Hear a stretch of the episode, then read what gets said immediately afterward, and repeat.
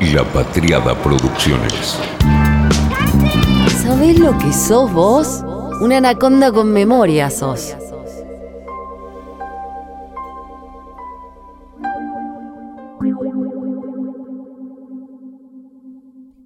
Siempre digo y me pregunto, ¿a quién le hablan? No les hablan, no nos hablan. Háblennos. Bueno, ¿quiénes somos hoy en el mundo? Hay un dato que me come la cabeza cuando lo pienso desde la comunicación, de a quién hablar. Resulta que los de 0 a 40 años son el 63% de la población. Los que tenemos entre 40 y 60 somos el 23%. Y los que tienen más de 60, apenas el 14%. Es demoledor porque rompe con la idea de la gente, entre todas las comillas del mundo, porque ¿quién es la gente para el sentido común? Ese que viene de los 90 y que los medios sobre todo se ocupan de que no se vaya. La gente es señoras y señores de 60, ¿no? La verdad es que no sé si alguna vez fueron más que ahora o si antes los de 60 se parecían más a los de menos de 60. Tal vez en el hecho de que los más grandes a nosotros, los X, hayan quedado en el imaginario como la gente común, haya responsabilidad nuestra de los X. Paso a explicar mi teoría. Los X somos los seres más irrompibles de la existencia ni las cucarachas. Está el video, todos lo vimos pasar en el TL, el del pibe que se golpea, tal cual. Por todo lo que pasó, y soportamos y seguimos, pero también por ser hijos de quienes somos. Cada uno obviamente es más hijo de su tiempo que de sus padres, pero mamita lo que es ser hijo de los padres de los 70. Háblame de mandatos. Nosotros los X somos irrompibles y sobreadaptados. Pero en el fondo somos muy inseguros, o quizá tal vez por eso. Dice mi amiga Ingrid Sarchman algo que es muy cierto y que se ve mucho en el mundo universitario. Tan enorme es el mandato de los padres de los 70 para con nosotros, los X, que antes de esbozar una idea, leemos toda la bibliografía sobre ese tema.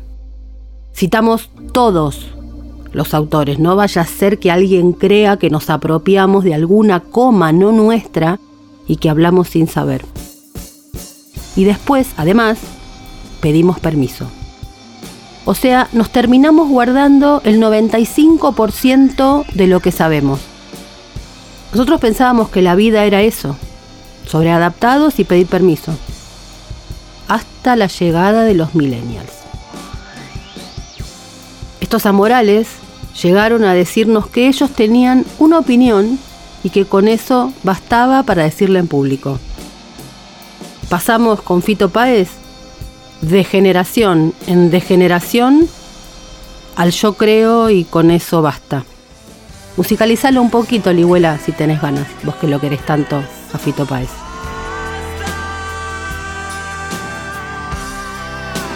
Y ahí conocimos la impunidad. Nos burlamos de su ser de cristal, pero les envidiamos lo mandados que son para opinar sin tener la menor idea. Porque atrevidos somos. Los 80, salir a comprar, a los 14, de noche, solos en la calle. Ahí el mandato de cuidarnos a los setentistas no les corría mucho, pero bueno. Los raros peinados con el jabón en el pelo y los baños para ir a acomodarse los pelos y la nariz. No AIDS, No Condon, los 90. Esto de Tarantino. Acá Tarantino cuenta el inicio de Matador de Almodóvar y lo que a él le provocó ver al tipo masturbándose con escenas de lo más violentas. Dato a pie de página, esto Tarantino lo dice en una entrevista con Joe Rogan.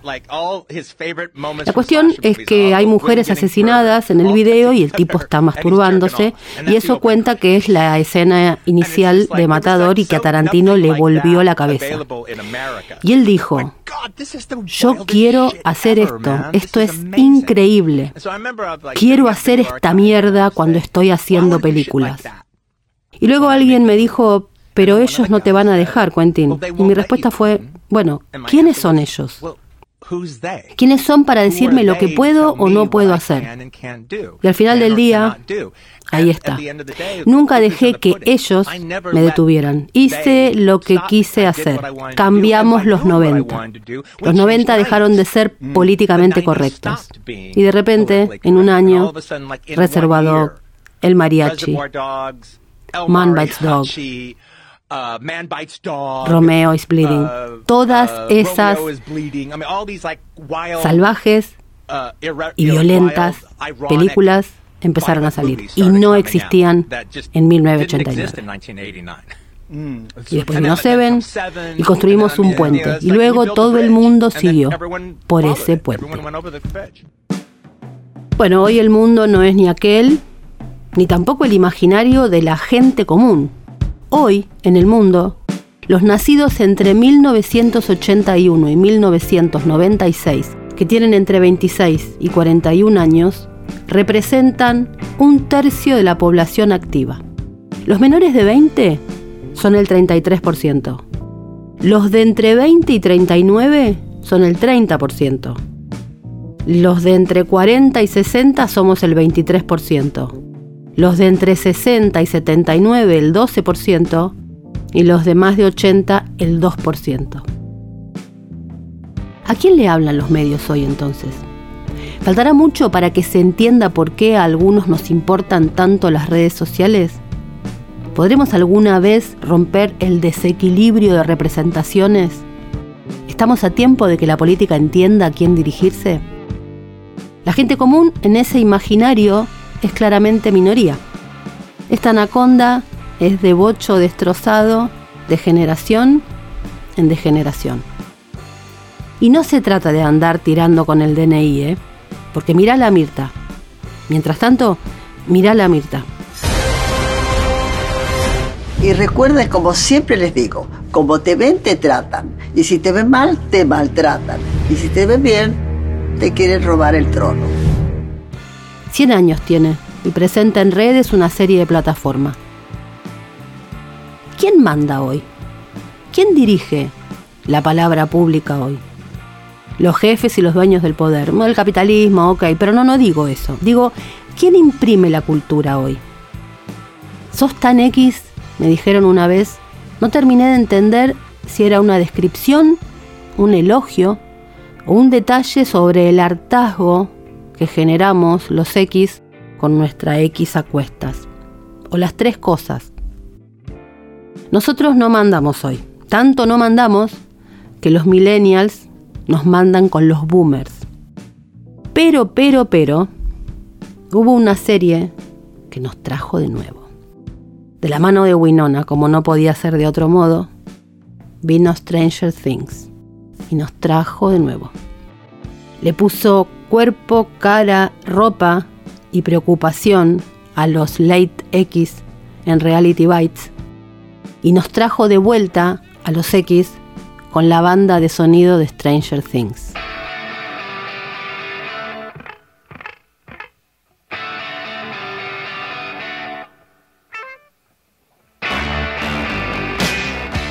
El mejor comienzo del mundo, ¿no? You've got to let me know. We are back, baby. Me di cuenta, ¿sabes con qué? Con mi hija, que mega centennial. Ah, mamá, tu música al final estaba buena. Y bailó Under Pressure y entendió el rayito de Bowie y puso póster de Nirvana en su habitación.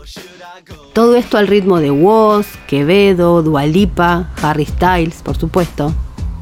Es buenísima esta. Louta, Wozito, te creo, pero quereme. Y discutimos con mi hija si dice quereme o quererme, mientras lleva puesto su uso de Queen. Porque we are back, baby. Ahora, ¿quiénes somos? Los millennials son los de 40 o menos. Nosotros somos los X. Ahora hay algo en el medio.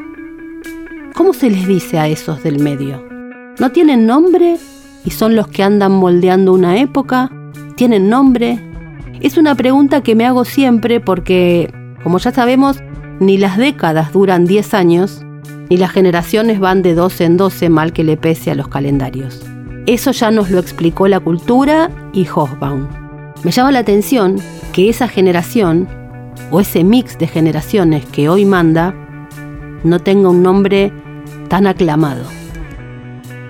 Winona Ryder, Johnny Depp como puentes de generaciones, Piratas del Caribe, Animales Fantásticos, El Juicio de Amber, Stranger Things y Reality Bites. El paradigma de la cancelación de antes, el de ahora.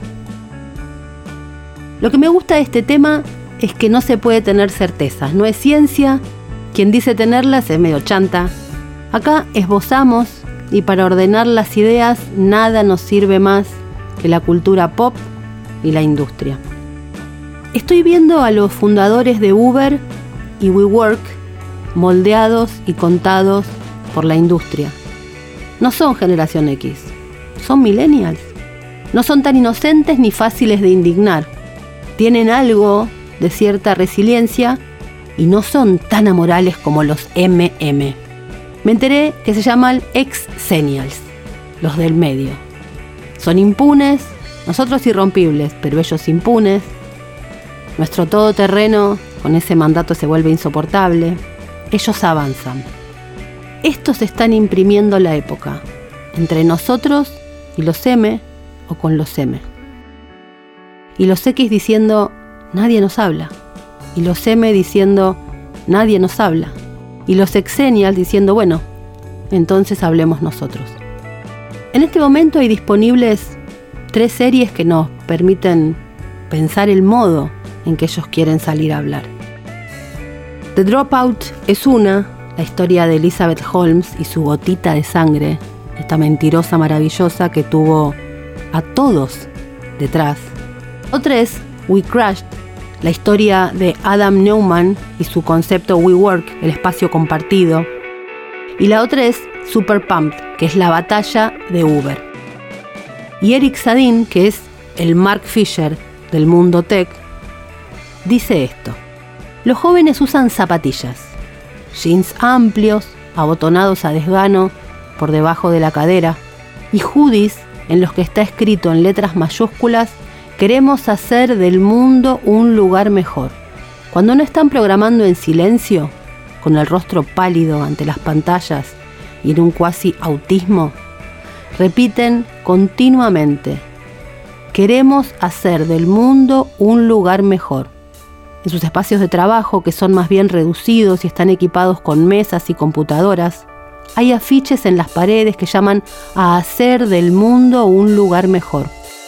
Estas aspiraciones se formulan en toda circunstancia a lo largo de la serie titulada sobriamente Silicon Valley.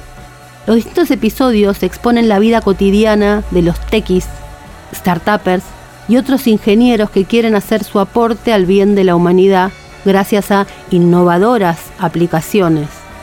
Si la serie adopta un tono irónico, con la idea de una comedia costumbrista, y se puede prestar a risa, debería ser tomada con seriedad, porque corresponde a una realidad que se ha manifestado ya desde el segundo Silicon Valley, que fue inaugurado con bombos y platillos en 1984 mediante una declaración de Steve Jobs que afirmaba que la Mac salvaría al mundo.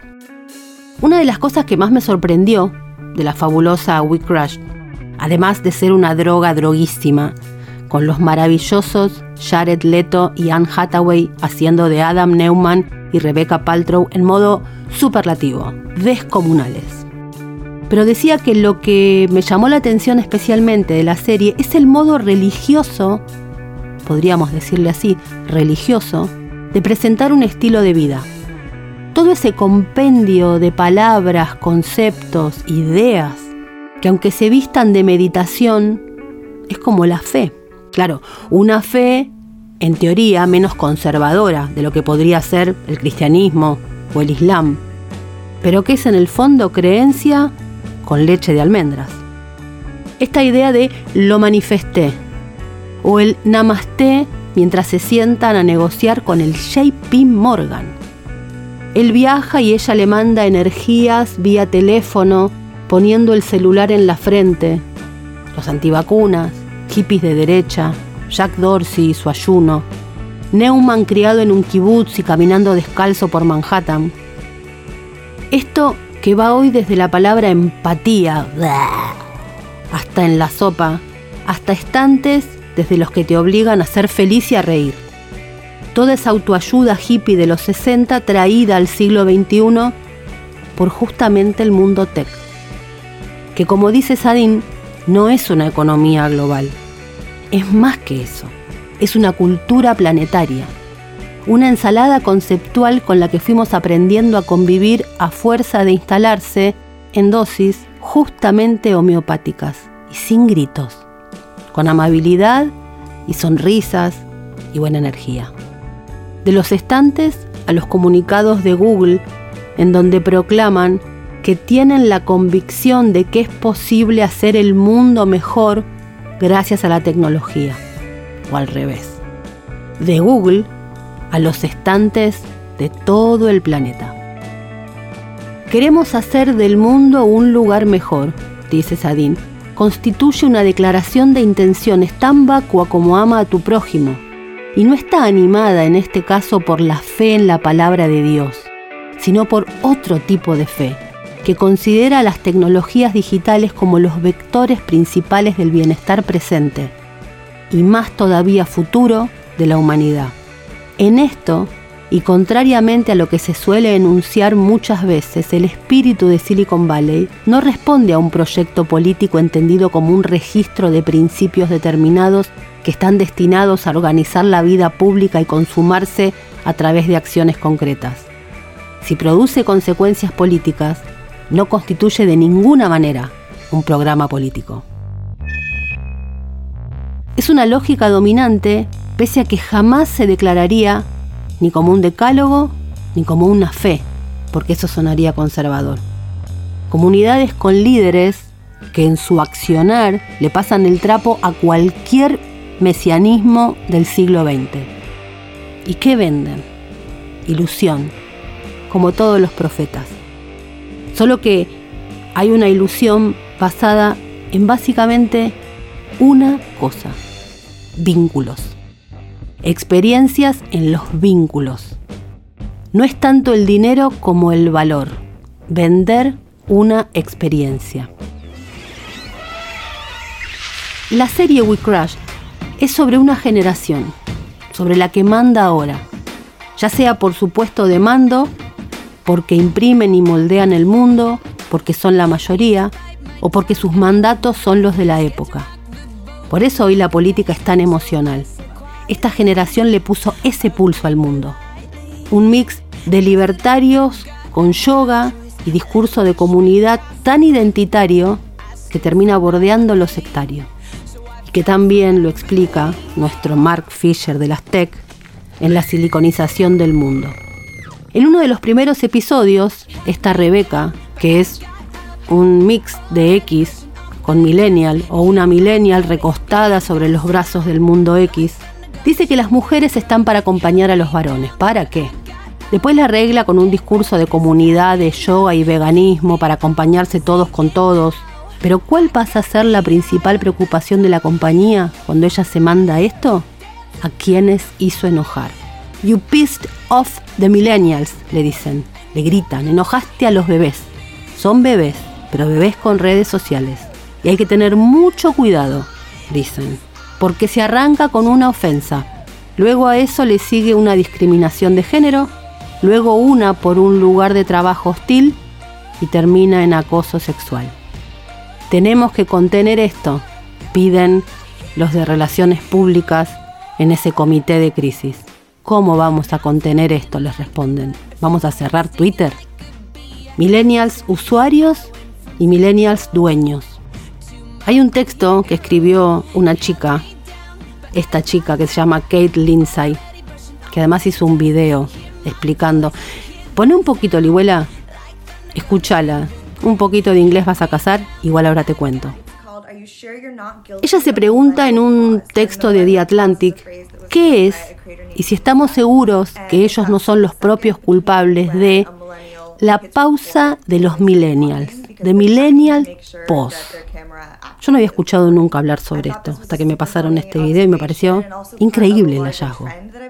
Ahí ella sostiene que es la primera generación en crecer con las redes sociales, pero que están ahora convirtiéndose en la primera generación en dejarlas envejecer. Dice así, me tomó dos años publicar mi primer TikTok. Presionaba grabar, murmuraba frente a la cámara y apresuradamente presionaba eliminar antes de que alguien pudiera ver lo torpe que estaba en el video. Me lancé solo después de practicar lo suficiente como para eliminar cualquier señal reveladora de que era una persona de casi 30 años que intentaba ser genial. O eso pensé. Aparentemente, sigo siendo la culpable de la pausa de los millennials. Después de presionar grabar, espero una fracción de segundo antes de comenzar a hablar, solo para asegurarme de que TikTok realmente está grabando. El año pasado, arroba Nisi Pisa, una youtuber y TikToker de 28 años que vive en Boston, acuñó el término en un TikTok sobre cómo incluso Taylor Swift no puede evitar la pausa vergonzosa en sus videos. Dios, dice, ¿alguna vez dejará de ser identificable? Los generación Z constituyen una parte, la más grande, de la base de TikTok y han crecido filmándose lo suficiente como para confiar en que están grabando correctamente. Es por eso que a medida que el video de formato corto llega a Instagram con los Reels, YouTube, Shorts y Snapchat con Spotlight, la pausa millennial se vuelve cada vez más fácil de detectar. Una tontería, podrás decir. A mí me parece toda una revelación. El pequeño gesto de cómo detenerse frente a la cámara del teléfono. ¿Lo tenés incorporado o no lo tenés incorporado? ¿Quién es hoy la gente común? ¿A quiénes le hablan? Kate Lindsay, esta millennial, mostrando toda su debilidad en The Atlantic, dice, desafortunadamente para mí, las plataformas con mayor influencia cultural de la actualidad ya no están orientadas a nosotros los millennials. Los millennials y sus gestos definieron el ecosistema online que ha gobernado durante más de una década, tratando, dice, sitios como MySpace, Tumblr, Facebook y Twitter como sus lugares de recreo en Internet. Pero ahora, que estamos en la era TikTok, las grietas comienzan a mostrarse. Instagram y Facebook si bien siguen siendo populares, intentan capturar la magia de TikTok, girando hacia videos y otro tipo de contenido ultra compatible que no es tan natural para los millennials. Dice ella esto, ahora que la generación Z tiene toda la atención, las peculiaridades de Internet que los millennials han llamado propias durante años son obsoletas, cuando no francamente incómodas. La primera generación en crecer en las redes sociales se está convirtiendo en la primera en envejecer y salir de ellas. Naturalmente, la generación Z también se ha dado cuenta de ello y la burla que alguna vez estuvo reservada para los boomers ahora viene para mí, dice esta millennial. A ellos entonces no les hablan, a nosotros tampoco. ¿A quién le hablan? A la gente. ¿Qué gente? Un diputado niega las tech como industria y otro intenta ser youtuber sin habitar el registro. ¿Por qué no se dejan ayudar? ¿Tan lejos nos quieren? A estos 60 siliconizados se les puede rastrear un árbol genealógico, un hilo conductor, un tipo de ADN. ¿De quién se ha comido mi queso? Pasando por la aventura de los bustos de Eva de Gamerro a Uber. En los 90 habíamos empezado a ver el giro. A mediados de los 90 las empresas empezaron a incluir en sus modos internos no solo el lenguaje, sino la cultura autoayuda. Lo extraño, para quien estuviera observando, no era solo pensar en las fábricas con los mandatos de gurús, al extremo de lo que describe, relata, cuenta genialmente Carlos Gamerro en la aventura de los bustos de Eva, donde este ex militante termina manejando una asamblea con todo el decálogo de autoayuda para las empresas. Lo extraño es ver a las durísimas firmas de Wall Street en esa misma lógica. Del duro Richard Gere, de Mujer Bonita, que destruye fábricas para venderlas en partes, o el Harrison Ford de secretaria ejecutiva de Merger and Acquisitions y esa discusión, esos jóvenes que ya eran grandes, queriendo comerse el mundo, el mundo era Wall Street, el mundo ocurría en Manhattan, de visita se iba a California. Claro, se había caído el muro, pero no aún las torres. Y ahí empezaba la evangelización. la evangelización sobre los trabajadores, bajarles la voz. ¿Quién se ha robado mi queso? Era un libro obligado, una manera sorprendente de afrontar el cambio en el trabajo y en la vida privada. Un libro de motivación. Spencer Johnson era el autor y el estilo era parábola y alegoría. Después vino el núcleo duro, otro bestseller. Seis sombreros para pensar de Edward de Bono, donde exponía la metodología para las discusiones y la toma de decisiones en grupo. Llegó a conocerse incluso como método de los seis sombreros para pensar o los seis sombreros de Bono. Ya no hacía falta castigar a los trabajadores, ahora había que empezar a seducirlos.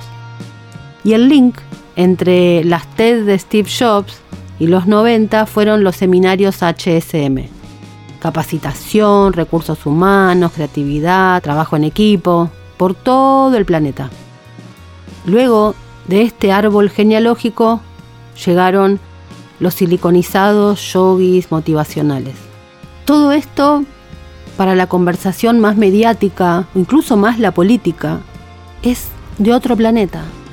Teoría del conocimiento, se dice algo, o discuten sobre si las techs son fábricas o no en tanto usuarios, en tanto audiencia y en tanto productores de la cultura actual, ni aparecen. Hay una idea, un planteo, cuando se habla de los jóvenes, que es, tiendo a pensar la imagen de jóvenes que tienen de cuando eran jóvenes, los que hablan hoy de los jóvenes y que no son más jóvenes. Es decir, hay un relato hiperrepresentado en el diálogo público de política y de medios, hecho a imagen y semejanza de lo que era joven cuando ellos eran jóvenes. Como buena X, sé de qué estoy hablando, y hablo de mi juventud en términos parecidos, pero también como buena gótica y seguidora de Robert Smith, nosotros entendemos el rol de la nostalgia y le agradecemos a Winona habernos traído de nuevo, pero sabemos que somos el pasado, porque hoy lo joven no tiene nada que ver con lo joven mío. La distancia de los millennials conmigo es la misma de mi yo joven con la Segunda Guerra Mundial. Entonces pensar hoy Silicon Valley no es hacer un curso sobre redes sociales, es tratar de entender el suelo que pisamos a menos que uno quiera seguir reunido con el 14% de la población y nada más. En este final de la segunda década del siglo XXI, escribió Sadin cuando escribió su libro, Silicon Valley ya no existe solamente en cuanto territorio, sino que ha desbordado de su cauce como un río que no deja de crecer. De ahora en más designa tanto una zona geográfica como un espíritu, el espíritu de Silicon Valley. Desborda por todos sus lados mientras está produciendo otro desborde concomitante, el que observamos en la erupción de Internet fuera del estricto marco de su uso a través de las pantallas e interfaces táctiles que se infiltran en capas cada vez más diversas de nuestras realidades. Lo que tiene lugar en la actualidad es un derrame doble, que se toma la forma de una doble conquista, la conquista del mundo y la conquista de la vida. Por un lado, la infraestructura industrial, institucional y financiera de Silicon Valley tiende a reproducirse de modo más o menos idéntico en numerosas regiones del planeta. Por el otro, el modelo que ha engendrado apunta a explotar cada impulso dentro de la vida misma. Silicon Valley no representa una economía mundo. El quinto Silicon Valley remite a un concepto mundo. El tecnoliberalismo rompe con el capitalismo clásico, que es sin lugar a dudas la principal forma histórica organizadora de las prácticas colectivas que se encuentra absolutamente alejada de la esfera moral, en la medida en que encuentra su finalidad en sí misma. Lo que debe prevalecer es sólo la libertad incondicional de los individuos, sin tener en cuenta el segundo término de la ecuación, la cosa pública.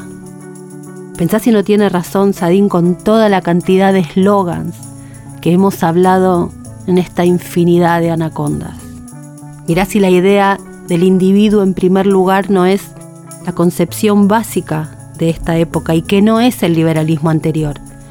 Mirá si no será un río que desborda en cada una de las prácticas. Mirá si no habrá que prestarle atención. El liberalismo de fines del siglo XX igual que la naturaleza, sentía horror al vacío y se acomodaba a ello, bien o mal, esforzándose, pese a todo, para colmarlo. El tecnoliberalismo anula ese vacío, suprimiendo todo espacio vacante y haciendo realidad el sueño último del capitalismo histórico, lanzarse al asalto de la vida de toda la vida fue una realización de La Patriada Producciones.